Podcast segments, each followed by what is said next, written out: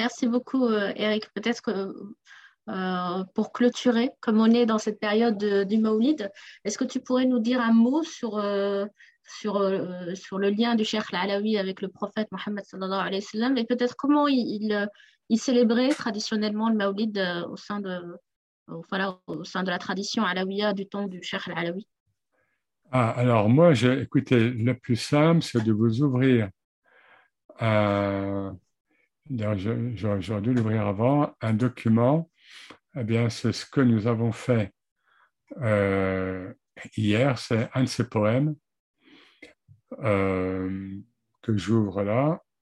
C'est Salallah alayhi Non, l'autre. Ah. Euh, oui, il, on voit à quel point il, vit la, la, réalité mohammedienne, ce qu'on appelle donc le hakika al-Mohammediya. Hein. Euh, voilà, euh, j'y arrive. Voilà. Parmi, bon, je ne vais pas lire tout, tout voilà, donc, euh, Libali, hein, donc c'est un, peu dialectal, le pôle de la beauté m'a ébloui. Il parle du prophète. Et voilà, il va très loin pour décrire le prophète. Alors, soyons clairs, il parle du prophète métaphysique, même s'il le voit physiquement, hein, parce que le prophète, le prophète prend forme physique, hein, évidemment. Mais il parle là de la hakika mohammedienne, donc de la réalité dont nous avons déjà parlé euh, à Conscience Soufi. Voilà, et il va loin, comme d'autres, hein, comme les Maram al-Kader et d'autres. Et voilà, secret de la vie, lumière des qualités divines, sanctuaire de salut, demeure de la paix.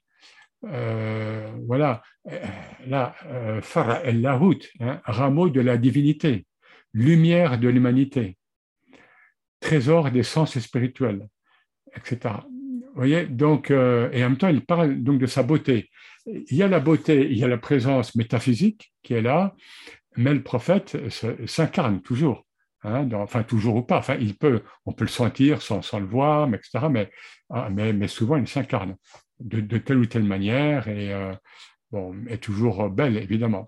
Et donc, bah, voilà, c'est cette intimité, je dirais, que peuvent, que, que, partagent euh, ces êtres hein, avec le prophète. Donc, c'est euh, et, et, on revient toujours à cette, à, cette, à ce qui devrait être une évidence dans le tasawwuf, c'est que les, tout maître et tout saint musulman euh, est une émanation, est une face, une facette du prophète.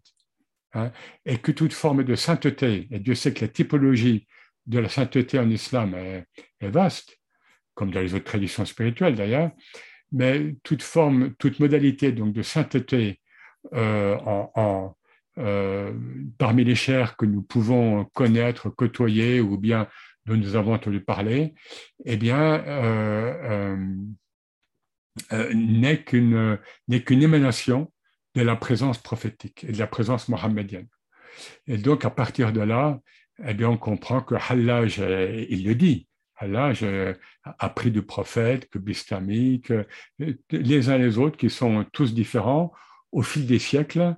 Voilà, c'est ça qui est extraordinaire, évidemment, c'est qu'ils ils, ils sont tous ils sont tous pénétrés de ce qu'on appelle parfois el maddal mohammediya, la, la matière mohammedienne, ou bien el qabdal mohammediya, la poignée mohammedienne.